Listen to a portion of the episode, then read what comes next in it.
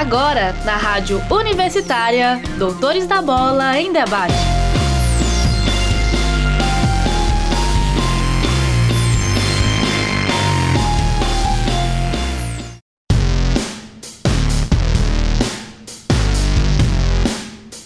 Sejam bem-vindos ao programa Doutores da Bola desta sexta-feira, dia 26 de março de 2021. No programa de hoje, vamos conferir uma entrevista especial com o gestor de projetos esportivos da AEDEC Brasil, Rodrigo César Silva, que vai nos falar um pouco sobre o projeto Sexta na Educação.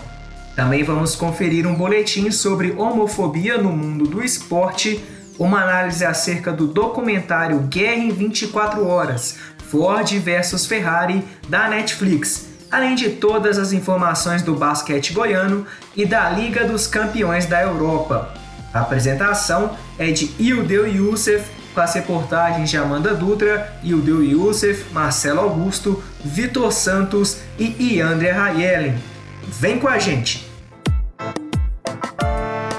Giro semanal.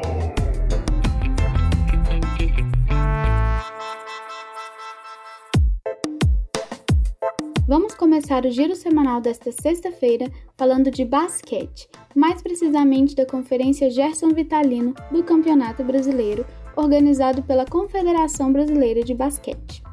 A competição conta com a participação de 12 equipes, divididas em duas conferências com seis equipes cada. O basquetebol goiano é representado por duas equipes, Vila Nova e Anápolis Vultures. O Anápolis Vultures, do técnico Azermar Torres, encerrou o primeiro turno na quarta posição da tabela, somando 14 pontos, pois o desempenho da equipe no segundo turno da competição não foi um dos melhores. Em cinco partidas, pela segunda fase do Brasileirão CBB, o Vultures conquistou somente uma vitória. A situação nada favorável dentro da quadra se repete fora dela também. Os abutres estavam com dois meses de salários atrasados. Além disso, a equipe não contava mais com a ajuda dos repasses financeiros da Prefeitura de Anápolis. Diante desse cenário, o presidente da agremiação, Murilo Naves, decidiu encerrar todas as atividades, tanto no profissional quanto nas categorias de base. Já o segundo representante goiano na conferência é o Vila Nova. O Tigre terminou o primeiro turno em sexto lugar com apenas uma vitória em 10 jogos, somando com 11 pontos.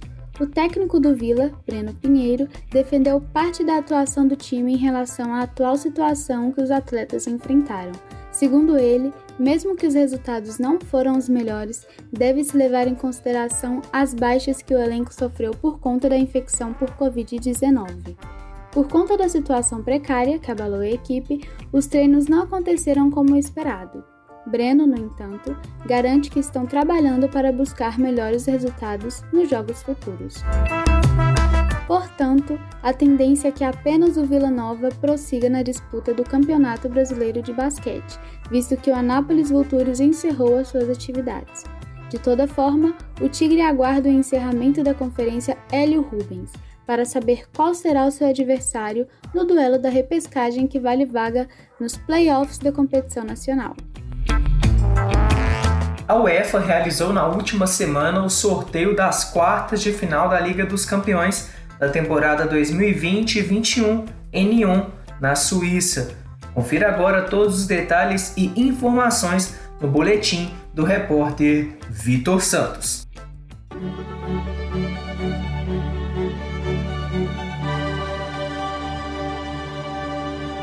Na última semana, ocorreu o sorteio das quartas de finais, além do sorteio do chaveamento das semifinais da UEFA Champions League. Os times que vão disputar as quartas são Bayern de Munique, Chelsea, Borussia Dortmund, Liverpool, Manchester City, PSG, Porto e Real Madrid. Os confrontos definidos pelo sorteio foram Manchester City versus Borussia, Porto contra Chelsea, Bayern versus PSG e Real Madrid contra Liverpool. As semifinais serão disputadas entre Bayern ou PSG versus Manchester City ou Dortmund e Real Madrid ou Liverpool versus Porto ou Chelsea.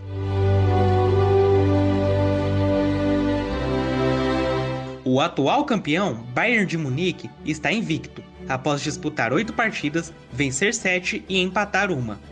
Mais uma vez, o ataque é o grande destaque do time, que marcou 24 gols até o momento, uma média de 3 gols por partida. O artilheiro da equipe é o atual melhor jogador do mundo, Robert Lewandowski, que marcou 5 gols até aqui. Mas os bávaros, comandados por Hans Flick, também são donos de uma sólida defesa, que sofreu apenas 7 gols na competição. Acompanhe agora a narração de um dos gols de Lewandowski, na voz de Vitor Lopes, pela TNT Sports. Vem o cruzamento para dentro com Lewandowski, trouxe para a perna direita, rolou atrás, Thomas Miller, defendeu o goleiro, voltou Lewandowski, gol!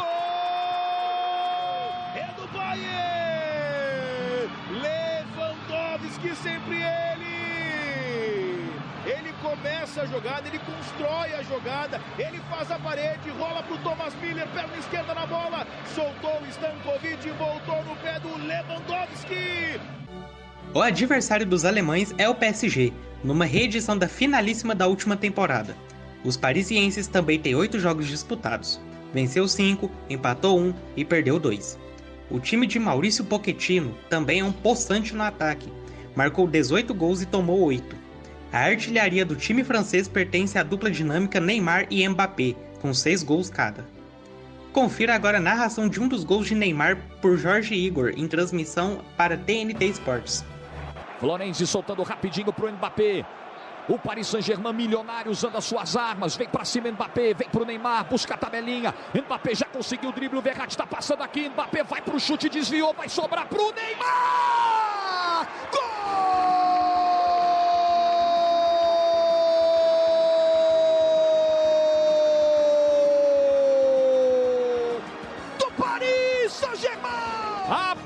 Aparecendo na área, são as estrelas do Paris Saint-Germain aparecendo. É um privilégio ter Mbappé, ter Neymar, ter talento de sobra para abrir o placar em Old Trafford. O Manchester City é um forte postulante ao título da Champions deste ano, e isso se justifica dentro das quatro linhas. Nos oito jogos que disputou até aqui, foram sete vitórias e um empate. O time comandado pelo espanhol Pep Guardiola marcou 17 gols e sofreu apenas um golzinho. O artilheiro dos Citizens é a jovem promessa Ferran Torres, de apenas 21 anos. Ouça agora a narração de um dos gols de Torres na voz de Vitor Lopes, pela TNT Sports. Do time do Manchester City e o Phil Foden é, em temporada 2021. Desce Phil Foden. Que bolão pro Ferran Torres, trouxe para a perna direita! Gol! É do City.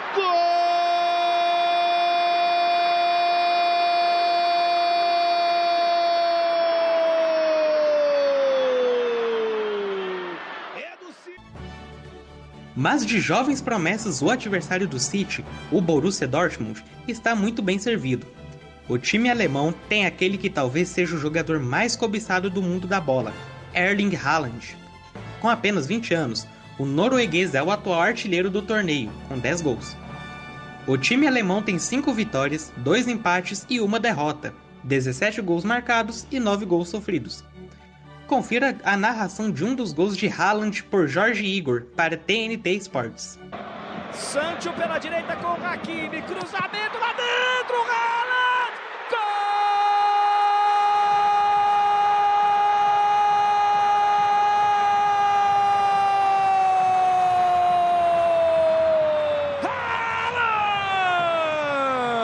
Haaland! Esse menino cheira gol! Esse menino é matador! Agora vamos falar sobre uma das maiores surpresas na compe- da competição: o Porto. O time português desbancou a poderosa Juventus, do seu compatriota Cristiano Ronaldo, nas oitavas de final. O time do técnico Sérgio Conceição venceu 5 jogos, empatou um e perdeu dois. No ataque foram 14 gols marcados, 5 deles pelo jogador Sérgio Oliveira, o artilheiro da equipe, e na defesa foram 7 gols sofridos.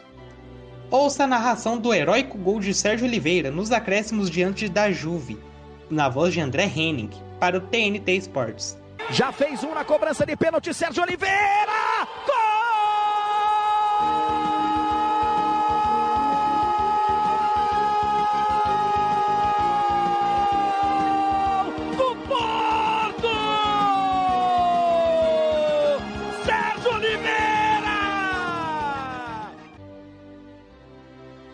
Chelsea é mais um representante da Inglaterra no torneio.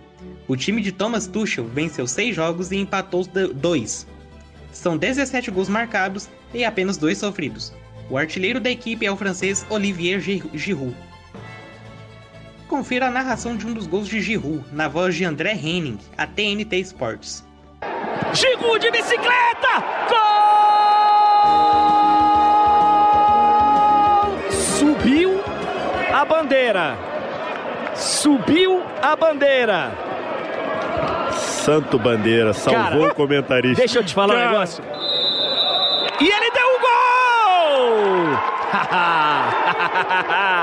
te prepara, VS, que agora eu venho para narrar de novo, bonitão. Giroud de bicicleta!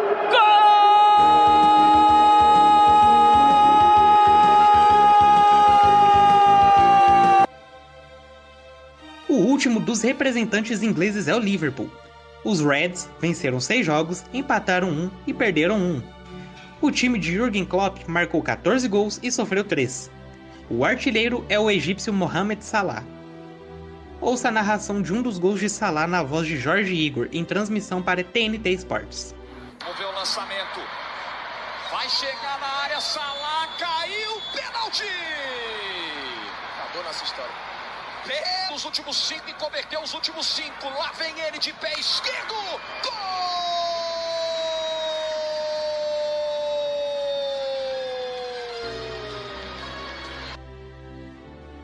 Por fim, temos o gigante espanhol Real Madrid. Os Galácticos têm 5 vitórias, um empate e duas derrotas. São 15 gols marcados e 10 gols sofridos. A artilharia do clube merengue pertence ao centroavante Karim Benzema, que foi cinco vezes às redes. Confira agora a narração de um dos gols de Benzema por André Henning, em transmissão para TNT Sports. Modric, jogando errado o goleirão, rolada Benzema, gol!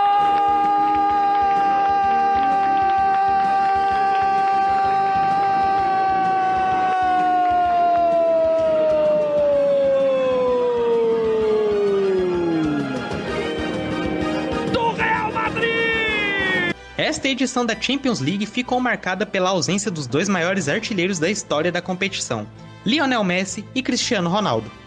Para se ter uma dimensão do tamanho dessas duas feras na competição, confira algumas estatísticas. Messi disputou 149 partidas, todas pelo Barcelona, marcou 120 gols e deu 41 assistências. O argentino levantou a taça mais cobiçada da Europa quatro vezes. Já Cristiano Ronaldo disputou 174 jogos e marcou 134 gols, sendo assim o maior artilheiro da história da competição. Além disso, o craque português já deu 41 assistências. São cinco títulos da Champions League, sendo um pelo Manchester United e quatro pelo Real Madrid. Essa é a primeira vez desde a temporada 2004-2005 que Messi e Cristiano Ronaldo foram eliminados ao mesmo tempo da competição. Um boletim do repórter Vitor Santos para a Rádio Universitária.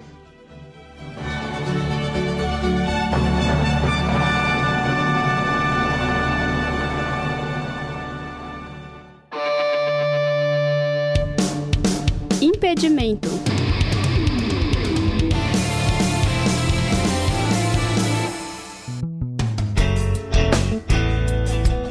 Brasil é popularmente conhecido como o país do futebol. O mesmo Brasil é o país que mais assassina LGBTs em todo o mundo. Confira um boletim sobre a homofobia no futebol, produzido pela repórter Amanda Dutra.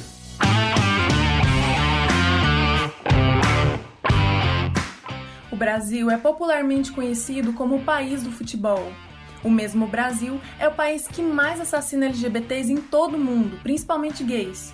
O meio futebolístico, como reflexo da sociedade, apresenta preconceitos enraizados na chamada cultura de arquibancada. Nessa cultura, a homofobia é explícita, seja nos cânticos entoados, nos xingamentos, provocações ou nos trejeitos expressados pela torcida, os quais não se limitam aos estádios, mas perpassam bares, becos e ruas em dias de jogo. Com isso, ocorre um processo de normalização de ações homofóbicas, como se um costume de ódio disseminado em massa pudesse legitimar o preconceito aos homossexuais.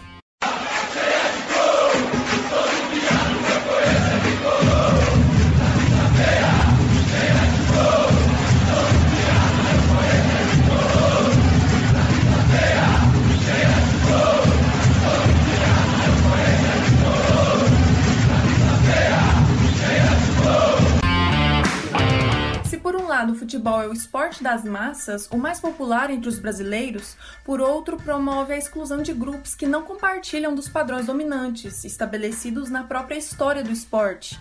Um desses padrões é o do perfil da masculinidade viril, que frequentemente é o impulsionador das manifestações homofóbicas dentro dos estádios.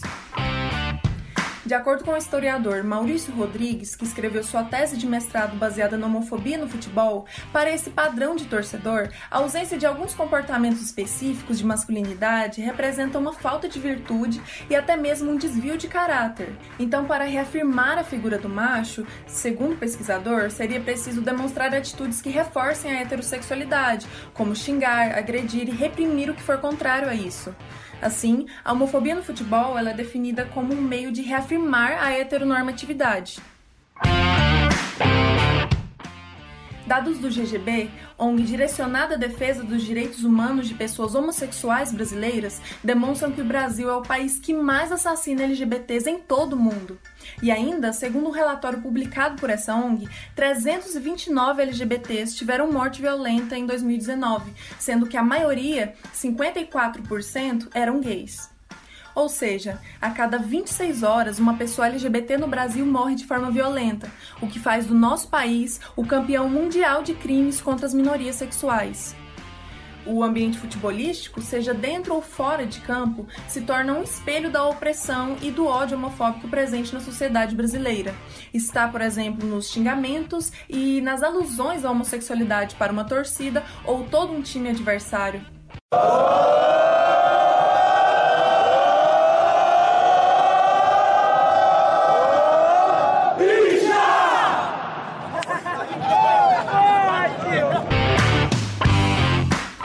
Mas a homofobia está presente não só nas arquibancadas. Entre os próprios jogadores existe o tabu da homossexualidade, visto que é um assunto qual vai na contramão do instinto de guerra, bravura e valentia atribuído ao futebol. Assim, chamar o rival de algum termo relacionado à homossexualidade de forma pejorativa é visto como mera provocação, quando na verdade é um crime e um desrespeito aos LGBTs. Um exemplo dessa prática está em uma declaração polêmica feita pelo ex-jogador do Vila Nova Francesco à Rádio Bandeirantes em 2020. Após a vitória do Tigre sobre o Grêmio Anápolis, o volante fez um comentário considerado, além de homofóbico, machista ao rival Goiás. Né? E vamos... Hoje é só recuperação, hein? Só recuperação, porque a gente tem um clássico muito importante no domingo. Agora é focar porque as mocinhas da cidade estão esperando nós no domingo. Na ocasião, o clube se pronunciou repudiando a fala do atleta, bem como anunciando que ele seria divertido por sua declaração infeliz, mas sem nenhuma punição grave. Isso nas palavras do vice-presidente do Colorado, Leandro Pitar. Outro exemplo marcante foi um jogo entre Vasco e São Paulo, disputado pelo Campeonato Brasileiro de 2019. Os gritos homofóbicos soavam tão alto no São Januário que o árbitro teve que interromper a partida para orientar o então técnico do Cruz Maltino, Vanderlei Luxemburgo, para pedir que a torcida parasse.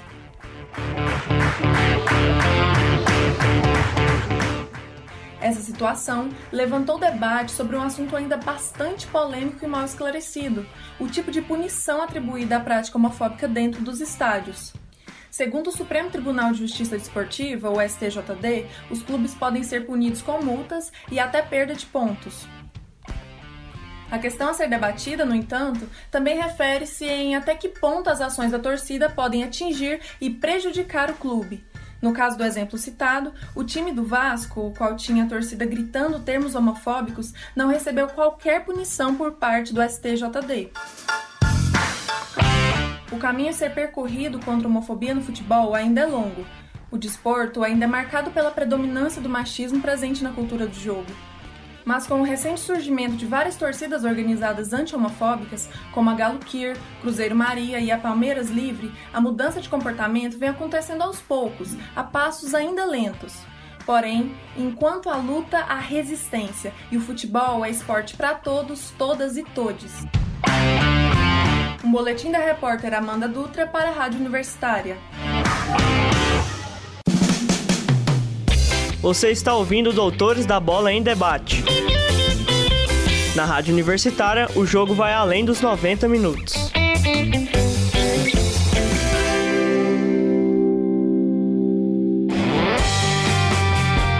Prorrogação.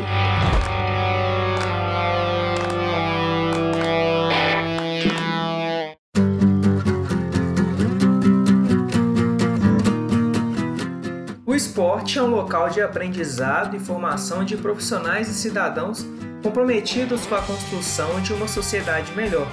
Pensando nisso, a Associação Educacional de Desenvolvimento Esportivo Cultural, a EDEC Brasil, lançou o projeto Sexta na Educação. Confira todos os detalhes na entrevista do repórter Yudeu Youssef com o gestor de projetos esportivos da EDEC Brasil, Rodrigo César Silva.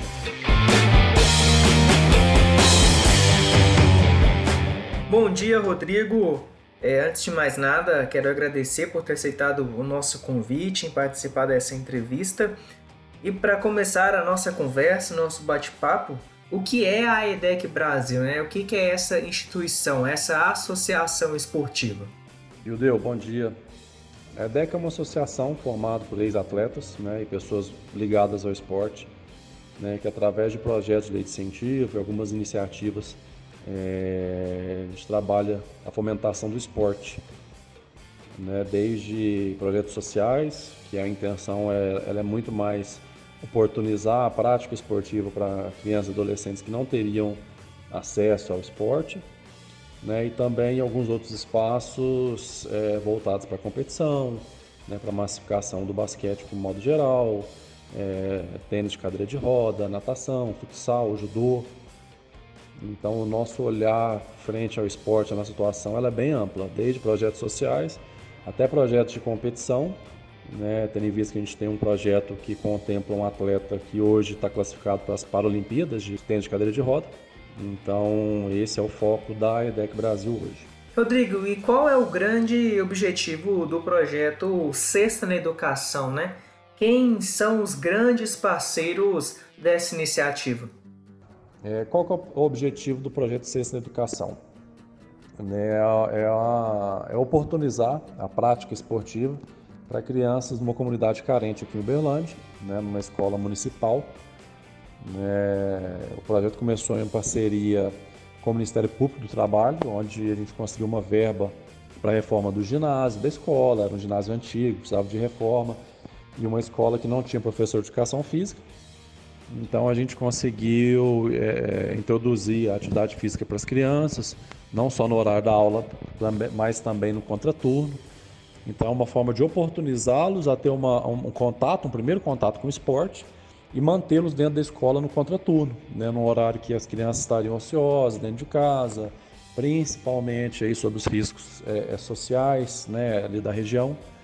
Então, o sexto educação, de fato, é, a essência dele é, é, é manter essas crianças que, em outro momento, não teriam uma, é, um contato com o esporte, não teriam essa, essa oportunidade, eles possam, é, é, possam ter esse contato, saber o que, que, é, um, é o que, que é o basquete, o que, que é o futsal, né? além disso, saber o que, que é trabalho em equipe, né? os valores básicos que o esporte proporciona. É, como eu falei, o projeto ele começou em parceria com o Ministério Público, ele foi, ele foi bancado pelo Ministério Público durante dois anos, né, até que o projeto via lei de incentivo fosse aprovado. Né, ele está em processo de captação. Hoje o nosso maior apoiador é a empresa BASF é, e, e, e, alguns outros apoiadores fortes aqui de Uberlândia. É, empresa Start Química, Cocal Alimentos, Grupo Real Autopeças, então a gente tem alguns apoiadores que confiam e apoiam o, o, nosso projeto. Rodrigo, o basquete no Brasil ele passou por um tempo de quase amadorismo, né, digamos assim. e de uns 5 anos para cá é, acabou resgatando esse seu DNA vitorioso, inclusive com as categorias de base da seleção, vencendo todos os torneios os quais participou. Diante disso, gostaria de saber em que medida o projeto Sexta na Educação vem agregar né, a esse fortalecimento do basquete nacional. Tenho um certo know-how para falar, porque eu sou ex-atleta profissional de basquete, né, joguei durante cinco anos no Minas Tênis, joguei na própria Netri aqui em Uberlândia. Então, assim, o basquete ele, ele ainda passa né, por uma fase amadora, ele é longe de ser um, um esporte é, de fato profissional. Né, melhorou muito, mas a gente está bem aquém aí do que, do que seria o necessário. É, o projeto Ciência da Educação, de fato, ele não visa, é, é na sua essência, é, criar atletas profissionais ou, ou, ou, algum espírito de competição. Né? O objetivo primordial dele é tirar as crianças do, do mundo das drogas, do mundo do crime. É, de repente, crianças estariam em momentos ociosos em casa. A gente está trazendo para dentro da escola, fazendo, estando num lugar seguro né? e, e com uma atividade física de qualidade.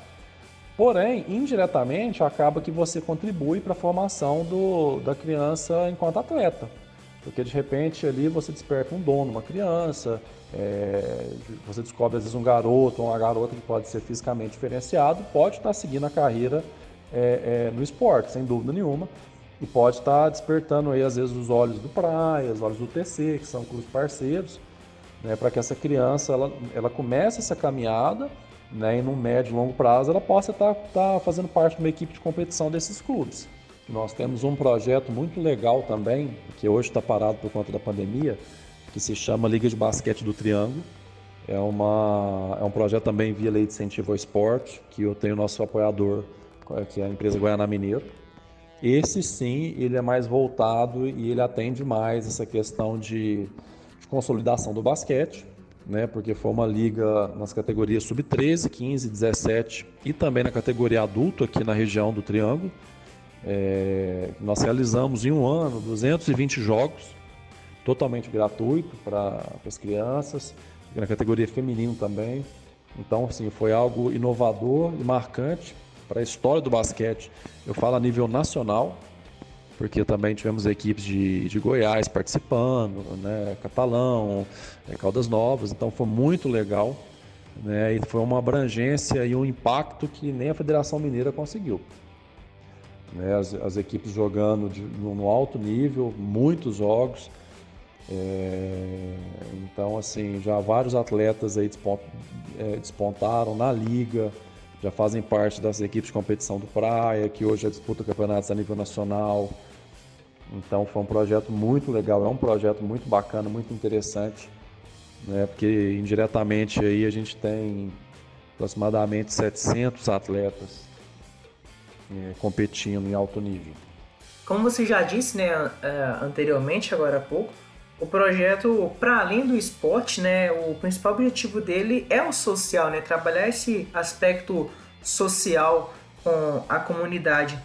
Diante disso, é quantas crianças e adolescentes já foram ou são atendidos pelo Sexta na Educação? No seu primeiro ano, é, o projeto Sexta na Educação ele atendeu 100 crianças na escola Milton Magalhães Porto. Né? No segundo ano a gente estava conseguindo atender até é, aproximadamente 200 crianças dentro da escola. É, hoje o projeto também está parado por conta da pandemia. Mas o interessante é que na volta nós vamos conseguir, quando passar essa pandemia, a gente é, crê que, se Deus quiser, não vai demorar, nós vamos expandir para dois outros polos, né? mais um aqui dentro da cidade de Uberlândia, e nós vamos abrir um outro polo na cidade de Araporã, que fica próximo ao estado de Goiás. Então a expectativa é estar atendendo aí quase 400 crianças, né, com o mesmo intuito. É um projeto social, né, que usa o esporte como mecanismo, como ferramenta de inserção social, de melhora na qualidade de vida, é, impacto na saúde a, a, a, curto prazo. Então, dando tudo certo, aí vamos, tá, vamos estar atendendo até 400 crianças. Para a gente já encaminhando a nossa conversa para o final, Rodrigo, gostaria de saber como que as instituições privadas os organismos estatais podem entrar em contato com a EDEC para levar o projeto Sexta na Educação para o seu bairro, município, até mesmo para outro estado. É, hoje a maior ferramenta que nós temos, né, acaba que são as redes sociais. Então nós temos o nosso Instagram, a EDEC Brasil, né, o nosso Facebook também, que a gente está sempre movimentando, tem o nosso site. Caso alguém queira, queira falar um pouco mais sobre o projeto, é, queira entender melhor, de repente se tornar um parceiro, né, o projeto ele é, ele é realizado via lei de incentivo ao esporte, então tem, algum, tem algumas limitações para que empresas apoiam né, com a isenção fiscal, mas as empresas ou, ou pessoas físicas mesmo podem, que queiram ser parceiras, queiram de repente fazer algum tipo de doação, né, alguma atividade junto com a, com a EDEC, parceria com a EDEC, vai ser um prazer. A gente está aqui para para somar, para agregar valor para a comunidade, fazer diferença na vida das crianças.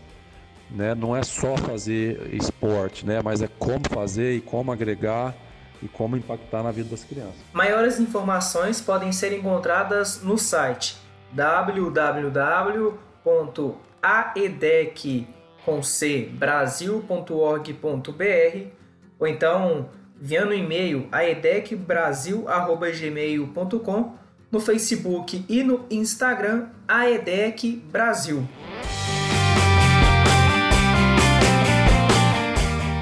A lendária batalha entre a Ford e a Ferrari já se tornou até filme indicado ao Oscar. O evento é lendário no automobilismo e lembrado ainda nos dias de hoje. A análise de Marcelo Augusto neste programa vai ser sobre o documentário Guerra em 24 Horas Ford versus Ferrari, que conta com todos os pormenores a história da disputa.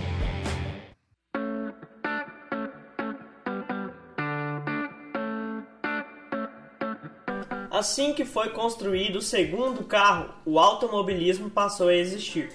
Essa afirmação vem do documentário Guerra em 24 Horas Ford vs Ferrari, disponível na Netflix, e mostra a importância das corridas de carro na história dos veículos em geral.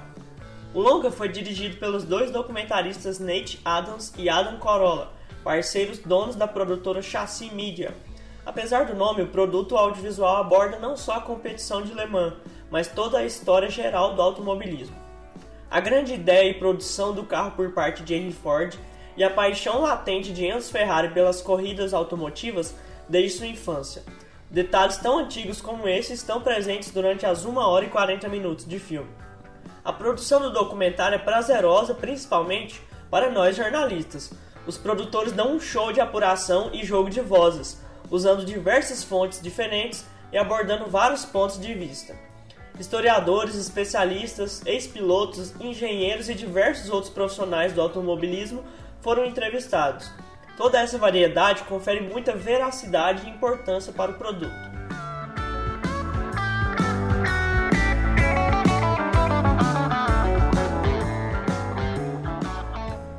O início do longa é preenchido pelos primórdios do automobilismo e a criação das duas produtoras, Ford e Ferrari.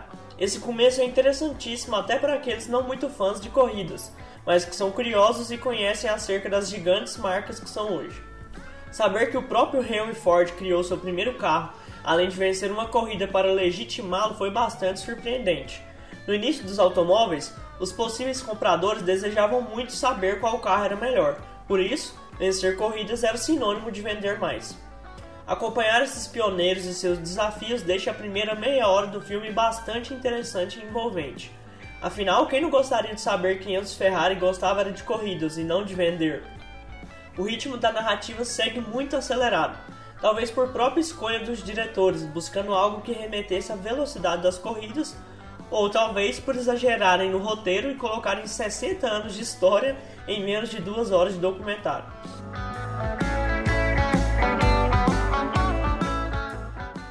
A grande qualidade e o maior defeito de Guerra em 24 Horas são separados por uma linha muito tênue. Há muitas falas sobre o passar dos anos e, realmente, há uma riqueza de detalhes muito grande com tantos relatos. Porém, são tantas e tantas informações que do meio para frente do documentário já estamos as absorvendo de maneira fria e quase sem prestar atenção. São muitos carros, pilotos, torneios, modelos e outros detalhes que não conseguimos acompanhar pela quantidade. O evento principal a ser retratado que todos os espectadores queriam ver, a corrida de 1966, é deixado bem para o final. Obviamente, isso para ser criado um contexto até chegar na competição, mas um contexto com uma overdose de informações. Um grande fã de automobilismo e que já conhece a maioria dos nomes e eventos deve ter um grande proveito ao assistir, já que pode se concentrar nas aparições e nos detalhes contados. Para um iniciante no universo dos carros, a narrativa pode ser inebriante.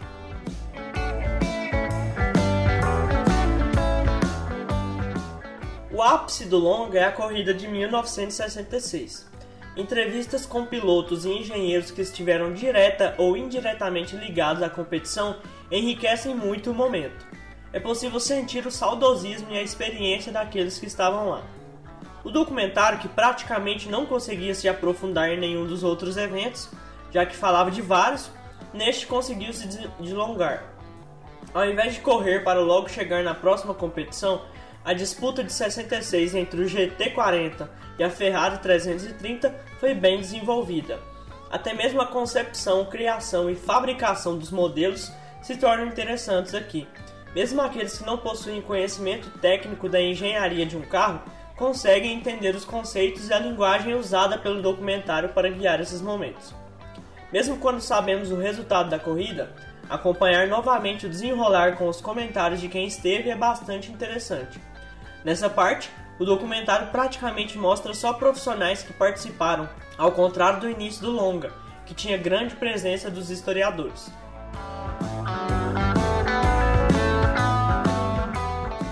Guerra em 24 Horas Ford vs Ferrari é uma boa aposta da Netflix. A plataforma tem apostado em documentários e esse é mais um daqueles que satisfaz imensamente o público do nicho, além de deixar intrigados espectadores que apenas querem ver algo por curiosidade. Com um teor histórico muito interessante e um imenso jogo de fontes, para aqueles que, como eu, estão no caminho do jornalismo, pode ser algo a se inspirar. A produção mostra que uma retratação verdadeira dos fatos ainda pode conter sentimentos.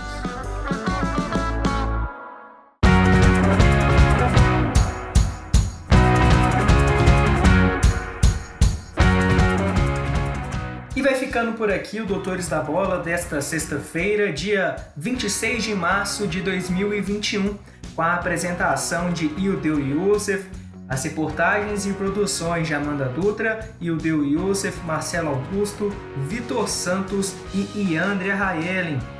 Os trabalhos técnicos foram de Maurício César, orientação do professor Ricardo Pavan e monitoria de Ildeu Youssef.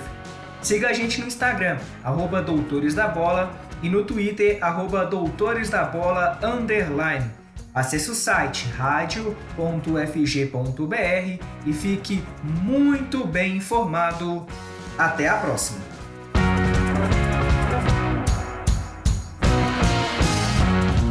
E fica por aqui o Doutores da Bola em Debate.